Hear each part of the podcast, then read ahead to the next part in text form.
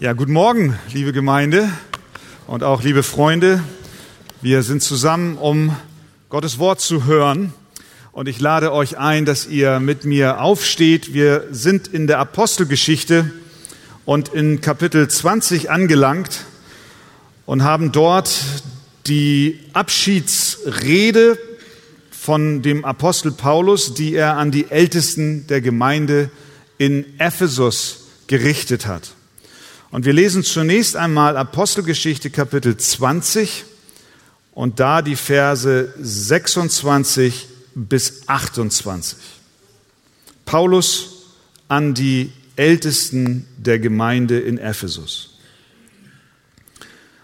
Darum bezeuge ich euch am heutigen Tag, dass ich rein bin von aller Blut denn ich habe nichts verschwiegen, sondern habe euch den ganzen Ratschluss Gottes verkündigt. So habt nun Acht auf euch selbst und auf die ganze Herde, in welcher der Heilige Geist euch zu Aufsehern gesetzt hat, um die Gemeinde Gottes zu hüten, die er durch sein eigenes Blut erworben hat. Amen. Nehmt doch gerne Platz.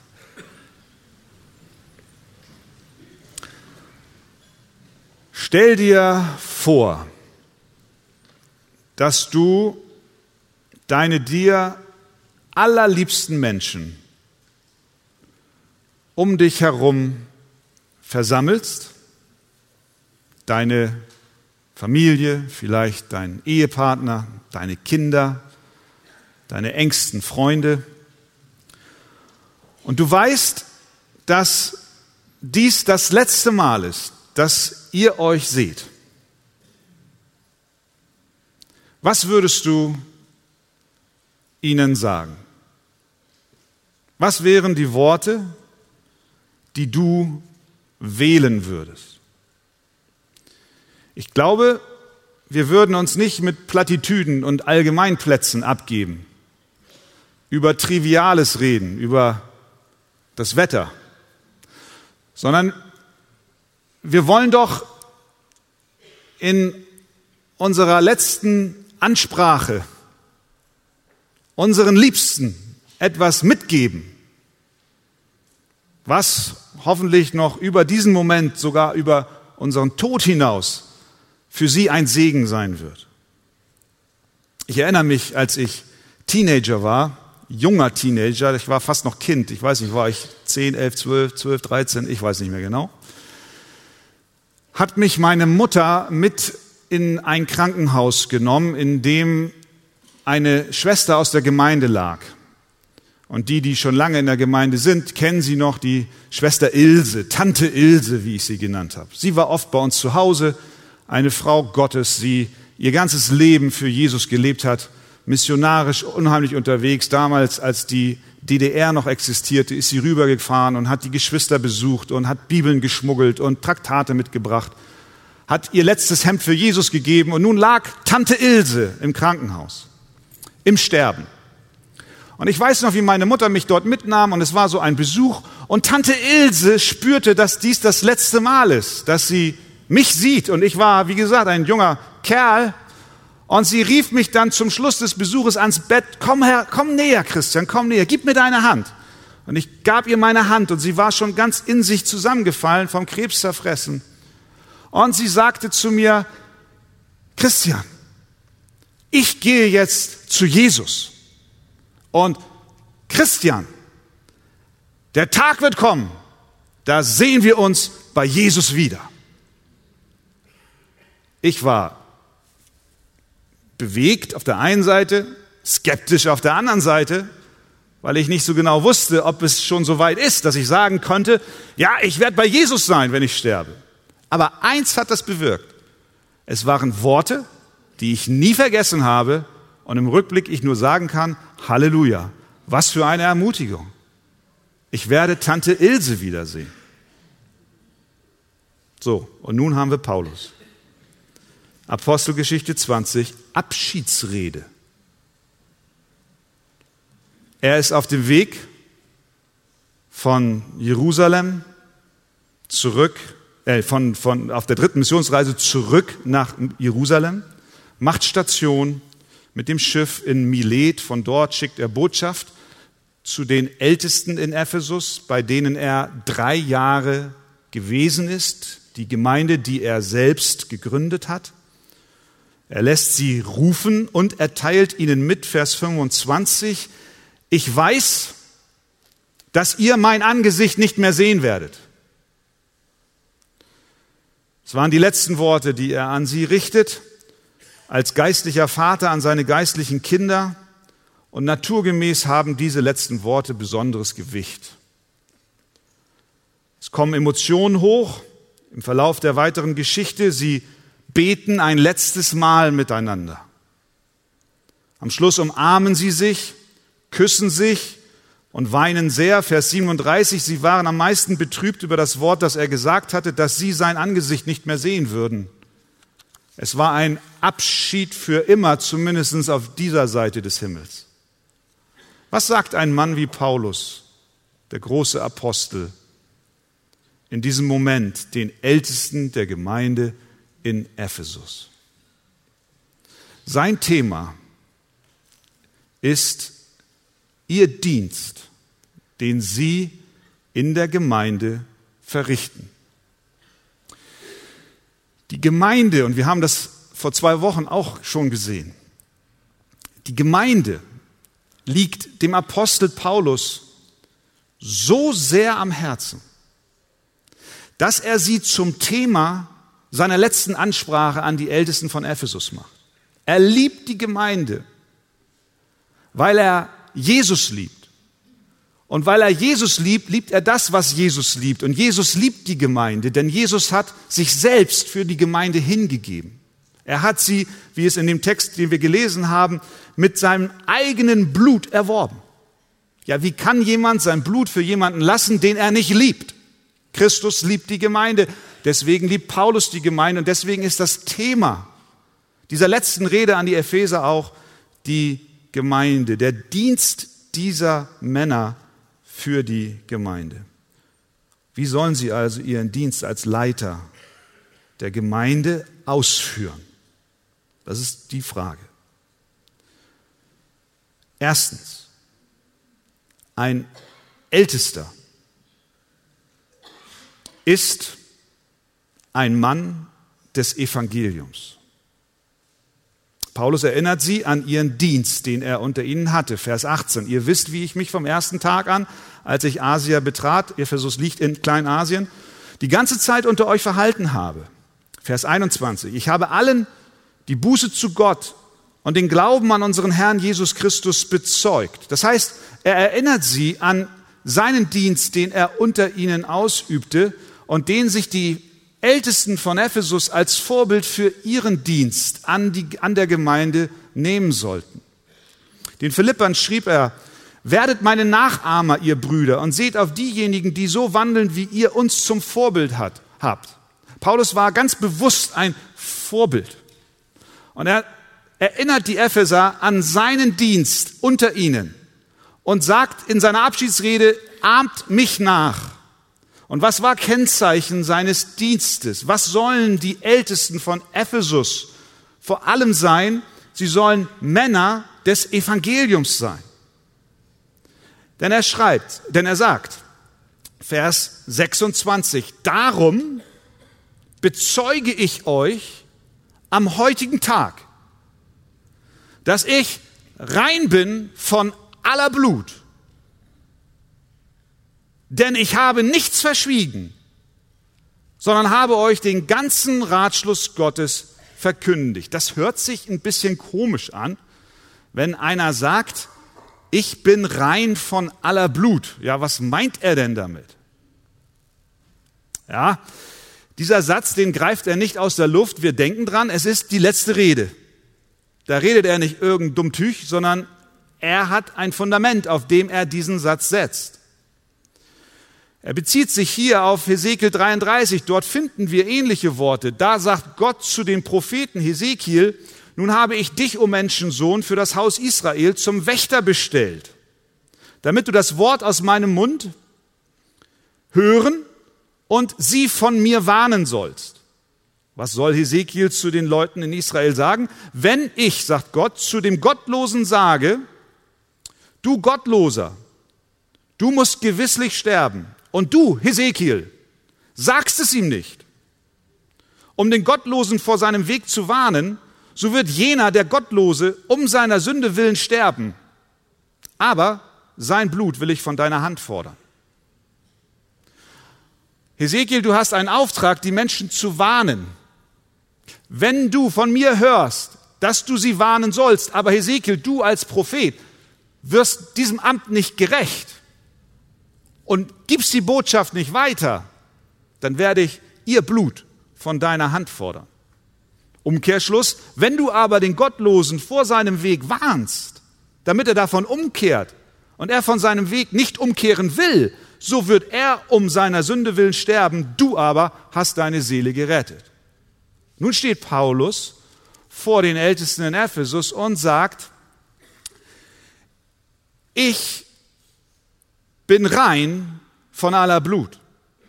Was will er damit sagen? Er will damit sagen, ich habe den ganzen Ratschluss Gottes verkündigt. Ich habe das, was Gott dem Hesekiel gesagt hat, habe ich umgesetzt. Ich habe euch gewarnt. Ich habe euch Christus verkündigt. Ich habe euch Buße gepredigt.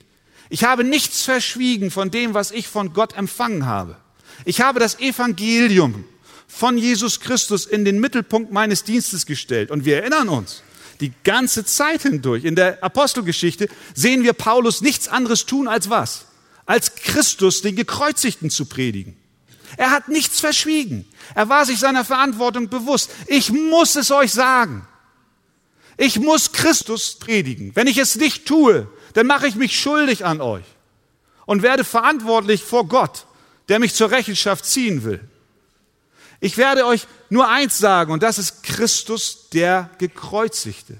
Und das war Kennzeichen seines Dienstes, egal wo du Paulus getroffen hast. Wenn du ihn aufgeweckt hast und mitten in der Nacht aus dem Schlaf gerüttelt hast, der sprang hoch und hat gesagt, Christus der Gekreuzigte. Er war wie ein Stehaufmännchen. Sie haben ihn geschlagen, sie haben ihn niedergehauen, er lag mehrmals auf dem Boden, aber jedes Mal, wenn er aufstand, was war seine Botschaft? Christus der Gekreuzigte. Ich bin rein von aller Blut. Ich habe ich hab meine Mission erfüllt. Ich habe euch gesagt, wenn ihr nicht umkehrt und an Jesus Christus, den Sohn Gottes, glaubt, der für euch auf diese Erde gekommen ist, um für eure Sünden zu sterben, wenn ihr nicht an den glaubt, der am Kreuz nicht nur gestorben ist, sondern ins Grab gelegt wurde und am dritten Tag auferstanden ist, wenn ihr nicht euer Vertrauen und eure Hoffnung auf diesen Jesus Christus setzt, wenn ihr nicht umkehrt, wenn ihr nicht Buße tut, dann geht ihr verloren. Aber dieser Christus ist auferstanden und er hat den Tod besiegt und alle, die an ihn glauben, werden nicht verloren gehen, sondern in Ewigkeit leben. Und wenn ihr das glaubt, dann seid ihr gerettet. Diese Botschaft habe ich euch gebracht. Und weil er die Gemeinde liebt, ist er besorgt, dass wenn er geht, die Ältesten in Ephesus eventuell von diesem Prinzip, von dieser Hauptbotschaft abrücken.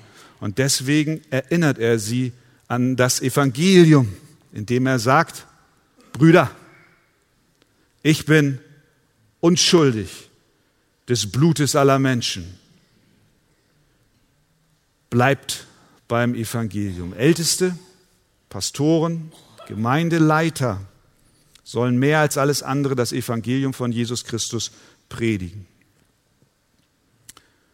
John Brown war ein schottischer Pastor, der von 1722 bis 1787 lebte. Als klar war, dass er nicht mehr lange auf dieser Erde sein würde, schrieb er an seine Gemeinde einen Abschiedsbrief, im Prinzip vom Sterbebett aus. Und in diesem Abschiedsbrief kommt seine Sorge zum Tragen und zum Ausdruck, dass die Gemeinde doch sich einen Nachfolger suchen möge, der vor allem ein Mann des Evangeliums ist. Er schreibt Folgendes an seine Gemeinde. Bezüglich eures Bemühens, einen Nachfolgepastor zu finden, flehe ich euch, durch viel inbrünstiges Gebet an. Lasst ihn vom Herrn sein. Und achtet darauf, dass seine Predigten eure Gewissen berühren. Möge der Herr euch vor jemanden bewahren, der euch nur schmeicheln will und sich selbst statt den Herrn Jesus Christus sucht. Brown weiter. Oh, wie würde sich meine Seele freuen, wenn ich dort droben bei dem Herrn darüber in Kenntnis gesetzt werden würde, dass Christus an die Seite meines Nachfolgers getreten ist, um zu erobern und zu siegen. Welche Freude wäre es für mich, euch und ihn, diesen Nachfolgepastor, mit Hunderten bekehrter Seelen an der Hand Christi zu sehen, obwohl ich dort nicht, nicht mal mit zehn geretteten Seelen stehen werde. Sein, sein größter Wunsch war, dass der Nachfolgepastor ein Mann des Evangeliums ist. Haltet Ausschau nach ihm der sich nicht selbst sucht, seine eigenen Qualifikationen preist, seine akademischen Errungenschaften in den Vordergrund stellt, seine Eloquenz, sein Äußeres und sein Erscheinen preist, sondern der Christus, den Gekreuzigten, lobt. Achtet darauf, dass es ein Mann des Evangeliums ist, weil es im Kern um Jesus Christus geht. Also ihr lieben Ältesten der Gemeinde von Ephesus, seid Männer des Evangeliums. Zweitens. Ein Ältester achtet auf sein persönliches Leben mit Gott. Nachdem er nun sein Vorbild vor Augen geführt hat, dass sie doch das Evangelium in den Zentrum ihres Dienstes stellen sollen, sagt er in Vers 28, erster Teilsatz, so habt nun Acht auf euch selbst. Heißt, achtet auf euren eigenen geistlichen Zustand. Wenn ein Leiter einer Gemeinde sein eigenes geistliches Wohlergehen vernachlässigt, dann wird er ganz automatisch sich auch nicht um den geistlichen Zustand seiner Schafe kümmern. Eine ähnliche Aufforderung hat Paulus seinem Schüler Timotheus mit auf den Weg gegeben. Habe Acht auf dich selbst, schreibt er ihm, und auf die Lehre. Und das nicht nur einmal, sondern er fügt hinzu, bleibe beständig dabei. Der geistliche Zustand eines Ältesten ist ein entscheidendes Merkmal. Das unterscheidet Leiterschaftsstrukturen von Unternehmen und Wirtschaftsimperien und politischen Leitungsämtern in dieser Welt.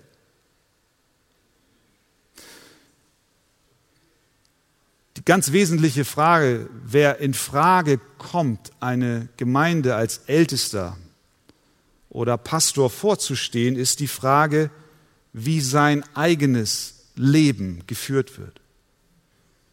Ein Pastor, ein Ältester soll sein eigenes Leben ständig überprüfen und darauf achten, da er sonst ein schlechtes Beispiel für die ist, die er weiden soll. Wenn ihr geistliches Leben ihre Gemeinschaft mit Gott, die der Leiter, ihr Wachstum in der Heiligung vernachlässigt wird, können sie nicht für andere da sein. Sie taugen dann nicht als Vorbilder für die Herde. Eine Gemeinde kann über den geistlichen Zustand ihrer Leiter hinaus nicht wachsen.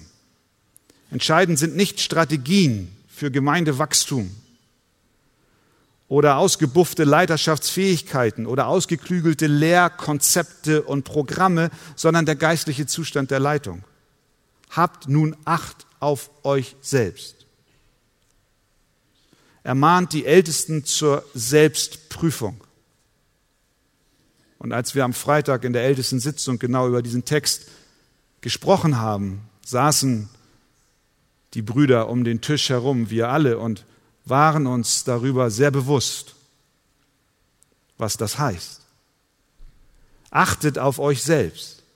Achtet auf euer Leben, was ihr im Verborgenen führt. Denn Gott sieht, was im Herzen ist. Der Mensch sieht nur, was vor Augen ist. Achtet auf euer Gebetsleben. Achtet auf euren Charakter. Achtet auf eure Ehe. Achtet auf eure Familie.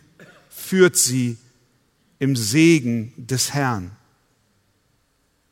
Deswegen ist es wichtig, dass nicht eine Person als Pastor oder Ältester eine Gemeinde leitet, sondern wie hier in Ephesus eine Pluralität besteht. Denn es waren viele, mehrere. Denn die Frage steht doch im Raum, wer ist denn der Pastor des Pastors? Wer ist denn der Älteste des Ältesten?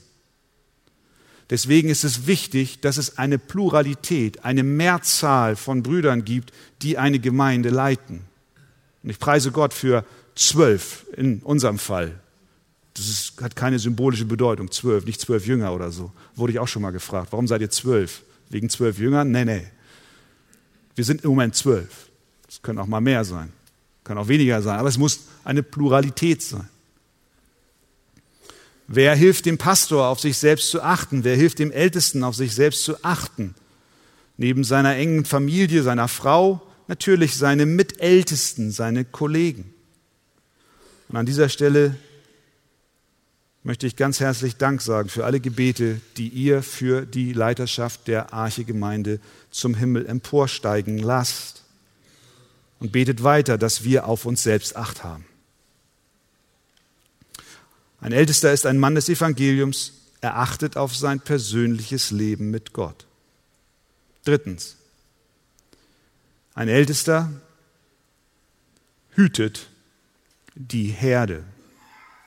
Paulus weiter, Vers 28, so habt nun Acht auf euch selbst und auf die ganze Herde, in welcher der Heilige Geist euch zu Aufsehern gesetzt hat. An dieser Stelle eine kurze Erklärung. Das Neue Testament gebraucht drei unterschiedliche Ausdrücke, um das zu beschreiben, was wir in unserem Sprachgebrauch gewöhnlich als Pastor beschreiben oder mit Pastor verbinden. Gerade auch in diesem Abschnitt haben wir diese drei Worte vorkommen. Einmal spricht sie von Ältesten, Vers 17. Er rief die Ältesten der Gemeinde. Da ist das griechische Wort Presbyteros dahinter stehen. Dann spricht er von den Aufsehern, in Vers 28, in welcher der Heilige Geist euch zu Aufsehern gesetzt hat. Das ist das griechische Wort Episkopos, woher wir auch den Ausdruck Bischof haben. Und dann gibt es den weiteren Ausdruck für das geistliche Leitungsamt, was Poimen heißt, übersetzt Hirte in Epheser 4, Vers 11. Aber auch hier haben wir dieses Nähren und Weiden und Hüten. Das ist die Aufgabe des Pastors. Wir haben also drei Begriffe, die eine und dieselbe Aufgabe beschreiben. Wir haben den Ältesten, wir haben den Aufseher und wir haben den Pastor. Und alle drei Begriffe sind austauschbar, behandeln und drücken nur einen bestimmten Schwerpunkt des Leitungsamtes aus. Der Aufseher ist der, der eine Aufsichtsfunktion hat. Der Pastor ist der, der die Rolle der Fürsorge ausübt und der Ältester beschreibt, dass es eine gewisse notwendige Reife bedarf, um eine Gemeinde zu leiten. Aber alles insgesamt ist die Leitung der Gemeinde. Hier nun also wendet sich Paulus an die Ältesten und er sagt ihnen, achtet auf die ganze Herde. Und das ist so ein schönes Bild. Seht ihr vor eurem inneren Auge so eine schöne Herde? Ja? Kennt ihr die Deiche an der Nordsee? Mit dem Sonnenuntergang an der Westküste ein milder Sommerabend, eine Herde von Schafen, wie sie wunderschön frisches Gras weiden, fressen. Ein Hirte, der irgendwo sich auf einen Stein gesetzt hat und seine Abendstulle isst. Ein wunderbares Bild.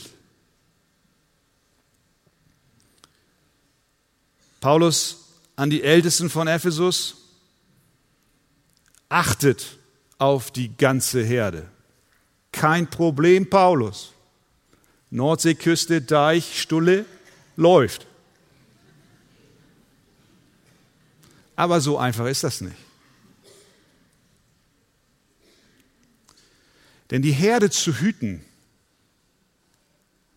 ist eine große Herausforderung. Ich habe viele Kollegen im pastoralen Dienst ich kann wirklich sagen, inzwischen viele gesprochen. Aus anderen Gemeinden im ganzen Land, verschiedenen Städten, auch international. Und manche von ihnen haben mir mitunter unter Tränen von den Auseinandersetzungen berichtet, die sie mit ihren Schafen hatten. Schafe können gemein sein.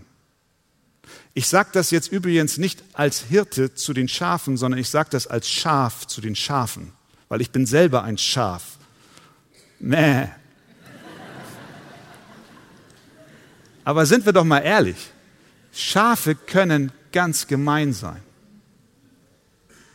Schafe können, ich, ich, ich muss vorsichtig sein, was ich sage. Ich, wie gesagt, ich gehöre da selbst zu. Schafe können sogar eklig sein. Ich, ich will euch erklären, warum. Ich weiß nicht, ob ihr, äh, es gibt eine Internetseite, die nennt sich Bayer Farm. Das ist von der Firma Bayer. Das ist ein Chem Chemieunternehmen, kennt ihr. Wusstest du, dass es nicht immer romantisch ist, ein Hirte zu sein? Wusstest du, dass die Wolle der Schafe ein Biotop für Parasiten ist? Die häufigsten Parasiten bei Schafen sind Milben, Schaflausfliegen und Zecken. Und nochmal, ich spreche von Schaf zu Schaf. Wir als Schafe sind nicht immer leicht umgänglich. Manchmal riechen wir. Es gibt Behandlungsmethoden der Firma Bayer, kann ich nur empfehlen.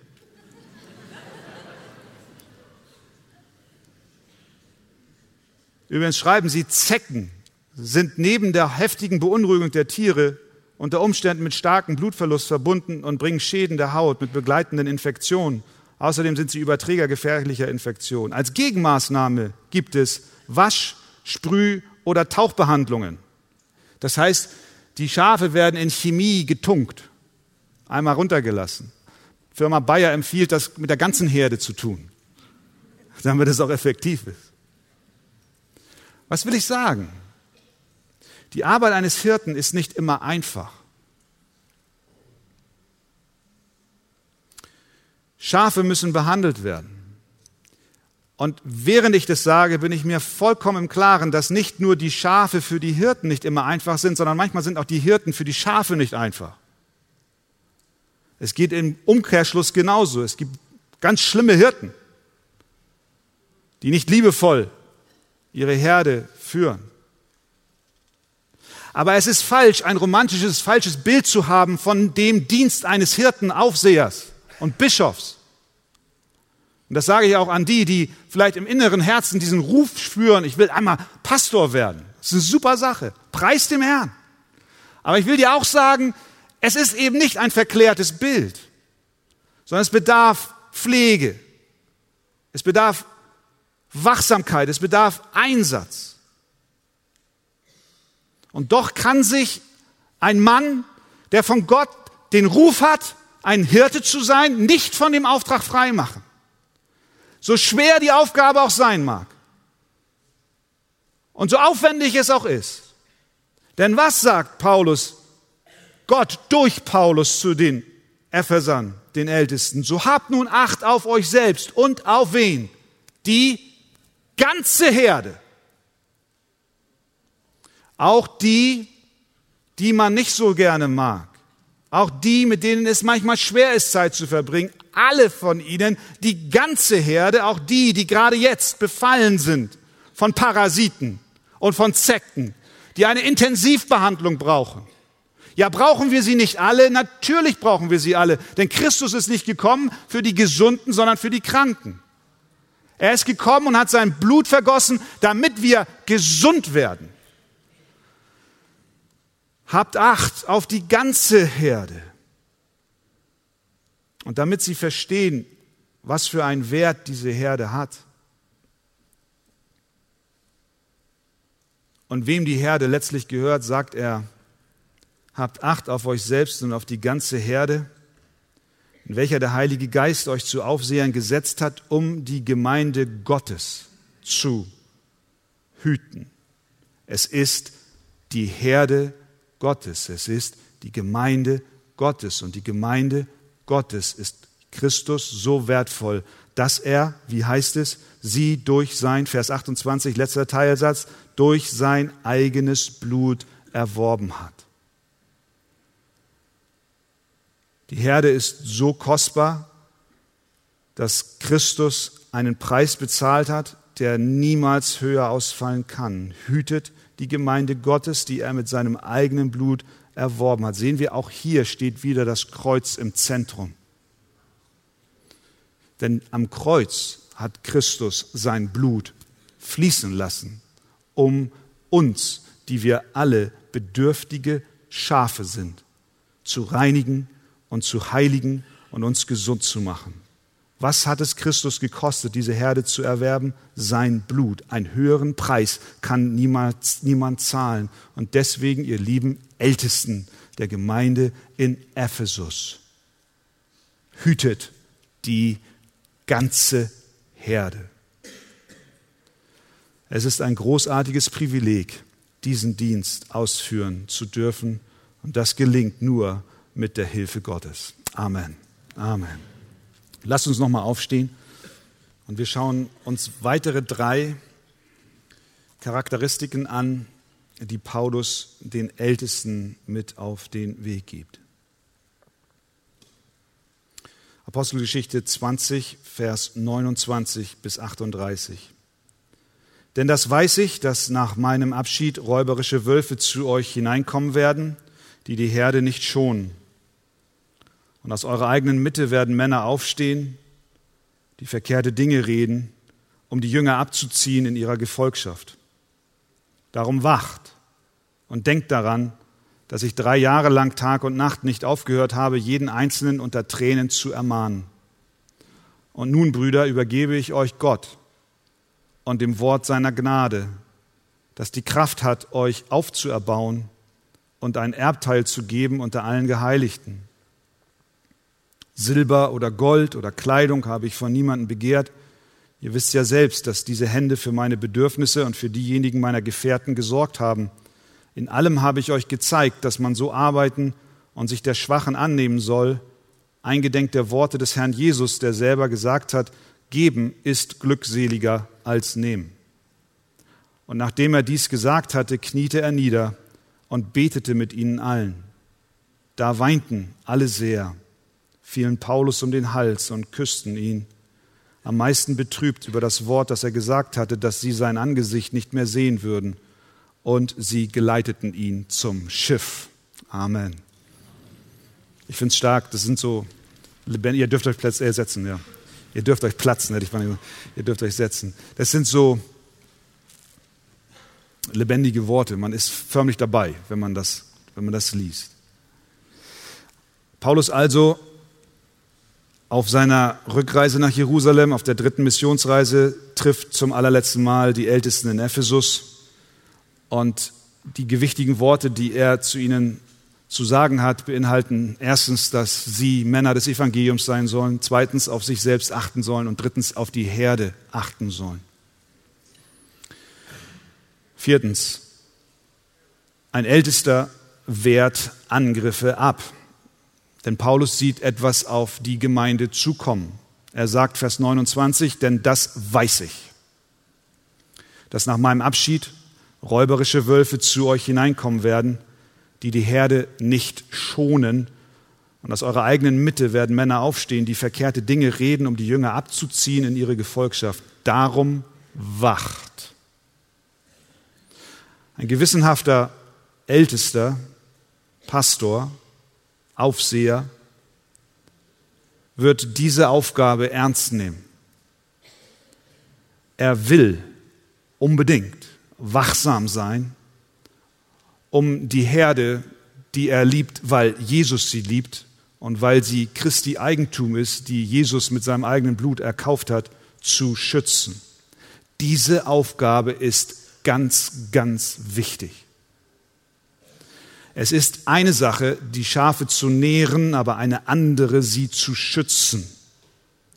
Ein guter Hirte führt seine Schafe nicht glückselig auf eine liebevolle Weide und macht dann ein Nickerchen, sondern er scannt die Umgebung. Sobald die Herde auf einer Weide ist, und so war das im alten Israel der Fall, das waren ja keine eingezäunten Weiden, Sobald die Herde sich versammelt hatte und er sie wieder zu neuer Nahrung geführt hatte, schaute er sich die Umgebung an. Er schaute hinter die Hügel, er schaute in die Felsspalten und in die Höhlen und in die Erdöffnungen. Immer auf der Suche danach, ob eventuell sich ein Wolf verborgen hält oder sich heranschleicht oder ein irgendein anderes wildes Tier, das die Absicht hat, diese kostbare, wertvolle Herde zu reißen. Denn ein guter Hirte ist sich darüber im Klaren, dass ein Schaf an sich nicht in der Lage ist, sich bei einer solchen Attacke zu wehren. Es ist unmöglich für ein Schaf, einen angreifenden Wolf in die Flucht zu schlagen. Dafür ist das Schaf nicht ausgestattet. Deswegen ist die Rolle des Hirten für die Schafe absolut lebensnotwendig. Und deswegen stehe ich hier vorne und halte keine Rede in eigener Sache. Und ich weiß, dass ihr das wisst, sondern wir lassen das Wort Gottes sprechen, was uns erklärt, dass Leiter, Hirten, Aufseher, Älteste ein Geschenk Gottes für die Gemeinde ist. Sie sind eine Gabe Gottes. Paulus schreibt in Epheser 4, Vers 11, er hat etliche als Apostel gegeben etliche als Propheten, etliche als Evangelisten, etliche als Hirten und Lehrer. Sie sind eine Gabe Gottes für die Gemeinde. Darüber müssen wir uns immer wieder im Klaren sein. Wir als Schafe bezüglich der von Gott eingesetzten Leiterschaft dürfen eine Dankbarkeit Gott gegenüber haben, weil die Leitung eine Gabe Gottes ist. Ich persönlich darf Gott danken für meine Mitältesten, weil sie sind ein Geschenk Gottes für die Gemeinde. Wären sie nicht da, wäre die Herde in Gefahr.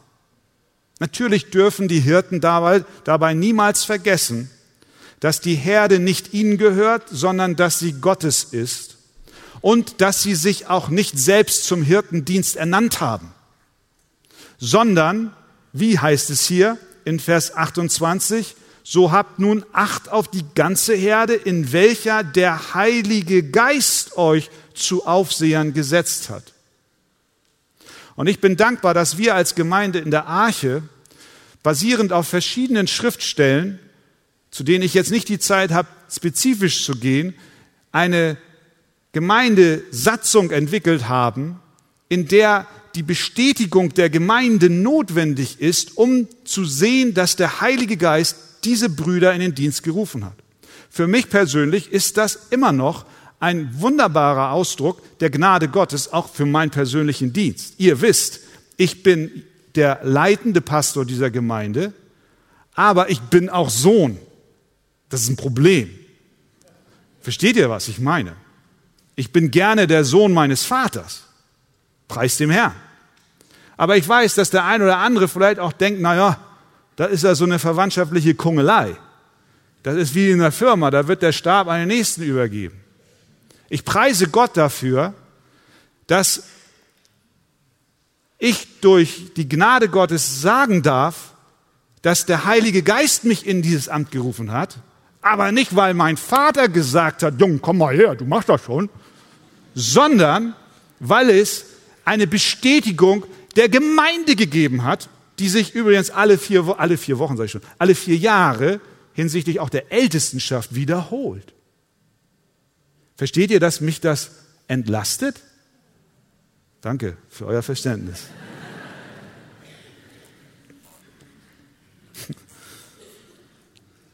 Gott selbst, der Heilige Geist, hat die Hirten eingesetzt. Und sie sind von der Gemeinde als solche anerkannt. Diese Hirten sollen nun wachen. Und dieser Wächterdienst ist mitunter sehr anstrengend.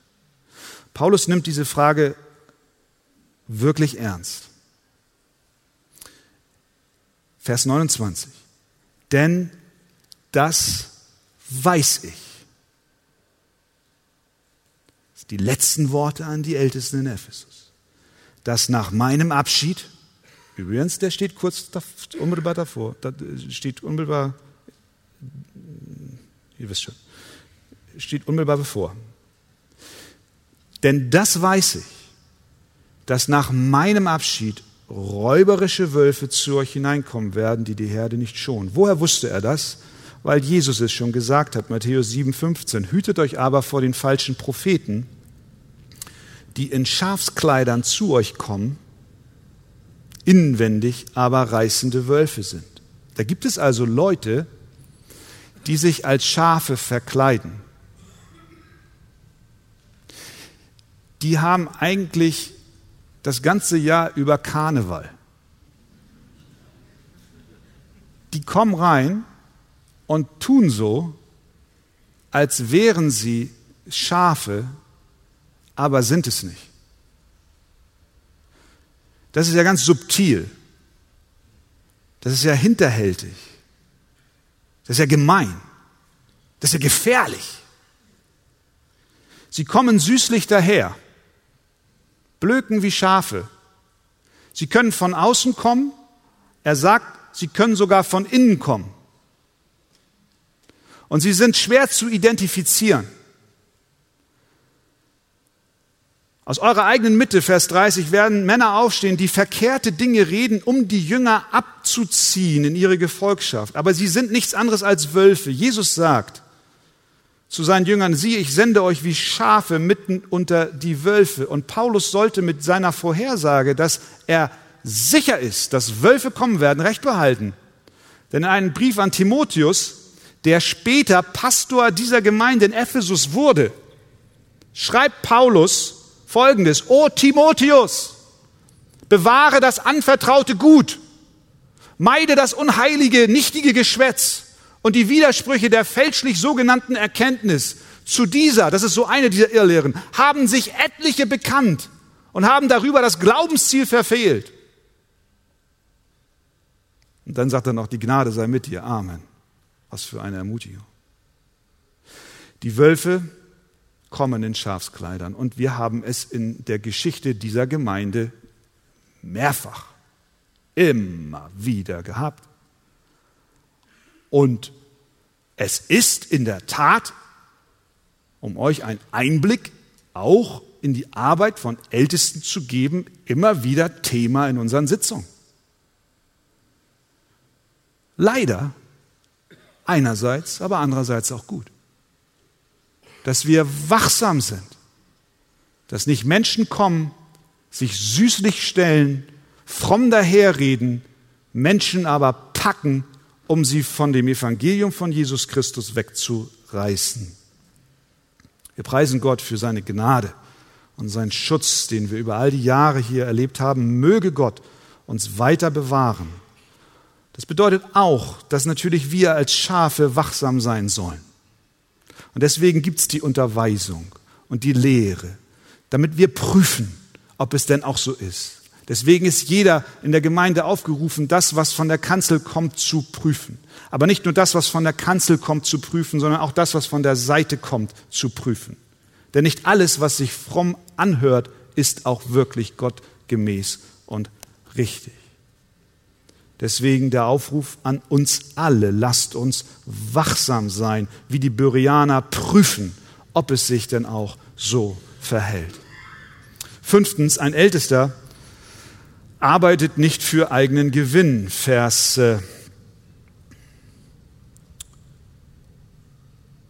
33. Silber oder Gold oder Kleidung habe ich von niemand begehrt. Ihr lieben Ältesten von Ephesus, ihr seht, er sagt hier, schaut euch meine Hände an, schaut auf meine Hände. Ihr wisst ja selbst, Vers 34, dass diese Hände für meine Bedürfnisse gearbeitet haben. Wir wissen, in Ephesus hat er eine, seine Arbeit, ist er seiner Arbeit nachgegangen und hat als Zeltmacher sein Geld verdient. Er beschreibt hier nicht eine, einen Umstand, ähm, den er auf alle geistlichen Arbeiter bezieht, sondern er beschreibt hier seine eigene Situation in Ephesus. Wir wissen, dass er den Korinthern dann schreibt, so hat auch der Herr angeordnet, dass die, welche das Evangelium verkündigen, vom Evangelium leben sollen.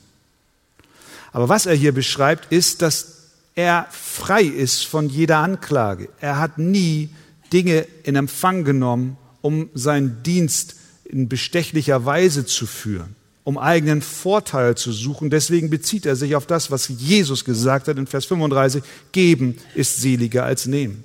Er verhält sich ähnlich wie Samuel, als der ein, endlich ein, als ein König gefunden war und Samuel sein, sein Amt niederlegte und er sich an das Volk Israel wandte. Und er nun sagte, hier, nun habt ihr euren König. Da sagte er folgendes, hier leg ich ab Zeugnis. Ich, mein Dienst ist zu Ende. Und er fragt sie, wessen Ochsen habe ich genommen oder wessen Esel habe ich genommen? Wen habe ich übervorteilt? Wen habe ich misshandelt? Von wessen Hand habe ich Bestechungsgeld genommen? dass ich ihm zuliebe ein Auge zudrückte, so will ich es euch erstatten. Schaut, ich habe in Ehrlichkeit und Reinheit gedient. Paulus tat dasselbe. Älteste in der Gemeinde sollen dasselbe tun. Sie sollen nicht der, des, der Liebe zum Geld wegen arbeiten, sondern integer sein und mit den Mitteln recht umgehen. Das übrigens gilt für alle Christen. Und sechstens, ein Ältester vertraut Gott und dem Wort seiner Gnade. Ich versetze mich hinein in die Situation dieser Männer vor dem großen Apostel bei so einer Abschlussrede, konfrontiert mit den Anforderungen ihres Dienstes, Männer des Evangeliums, persönlich mit Gott leben auf die Herde zu achten, sie zu nähren und bewahren, integer vor Gott und Menschen zu leben, Irrlehren abzuweisen, da denkt doch der durchschnittliche Älteste, oh Mann, wie soll ich denn das schaffen? Wenn ich auf mich sehe, merke ich doch, ich bin nicht vollkommen. Aber Paulus ist noch nicht am Ende seiner Rede. Er hat eine große Ermutigung für sie. Vers 32. Und nun, Brüder, und nun, Brüder, übergebe ich euch Gott und dem Wort seiner Gnade. Verstehen wir? Er wirft sie nicht auf sich selbst, sondern er sagt, hört mal, ich werde nicht mehr lange bei euch sein, ich werde weg sein, aber Gott wird bleiben. Ihr werdet nicht länger meine Stimme hören, aber Gottes Stimme wird da sein in dem Wort, was er uns hinterlassen hat. Und was wird das Wort seiner Gnade tun? Er sagt, Vers 32, das Wort seiner Gnade, dem ich euch anbefehle, hat die Kraft, euch aufzuerbauen. Euch Älteste, aber auch die ganze Gemeinde. Das heißt, er lenkt sie zur alleinigen Quelle ihrer Hoffnung. Er führt sie zu Gott, der allein ihr Versorger ist. Wie dringend hatten sie das doch nötig? Und wie sehr brauchen auch wir das alle in den Anforderungen, Versuchungen, Anfechtungen, in denen wir leben, übergeben zu werden an Gott und dem Wort seiner Gnade. John Brown, von dem ich eingangs erzählte, der schottische Pastor, hat in seinem Abschiedsbrief an seine Gemeinde Folgendes noch geschrieben. Aber ich vertraue, wenn ich vor Gott meinem Richter stehe, auf nichts von diesem, damit meint er seinen Dienst in der Gemeinde. Ich sehe in allem, was ich als Pastor oder Christ getan habe, viel Schwachheit, Mangel, Unbedachtsamkeit, Sorglosigkeit, Selbstsucht, so dass ich die Verdammnis der Hölle verdient habe. Ich habe keine Hoffnung auf ewige Freude, außer in Jesu Blut, das mich von aller Sünde reinigt. Durch die Erlösung, durch Christi Blut habe ich Vergebung meiner Sünde, gemäß dem Reichtum seiner Gnade. Allein seine Gnade sichert meine Rettung. Halleluja. Allein seine Gnade sichert meine Rettung. Allein seine Gnade sichert deine Rettung. Ob du leitest oder nicht, ob du ein Christ bist in verschiedenen Diensten und Herausforderungen und du weißt, du versagst. Du bist nicht vollkommen. Aber das ist auch nicht deine Hoffnung, sondern Christus ist unsere Hoffnung, der das perfekte und vollkommene Werk getan hat, wozu wir nicht imstande gewesen sind. John Brown sagt mit anderen Worten, ich habe mein Bestes gegeben, aber es hat nicht gereicht. Gott kennt mein Herz und weiß, was für ein unvollkommener Diener ich bin. Deswegen kann ich nicht vor Gottes Richterstuhl treten und mich darauf verlassen, was ich getan habe. Ich kann mich nicht darauf verlassen, wie viele Menschen ich versammelt habe, weil das alles nichts nützt, sondern ich kann mich allein nur darauf verlassen, was Christus für mich getan hat. Ganz allein im Vertrauen auf sein Werk. Und deswegen, liebe Ältesten von Ephesus, befehle ich euch Gott an und dem Wort seiner Gnade. Und er selbst ist der Oberhirte. Und er wird dafür sorgen, dass seine Gemeinde niemals untergeht. Und so ist es gekommen. Die Gemeinde lebt mehr denn je. Gelobt sei der Name des Herrn. Halleluja. Amen. Amen.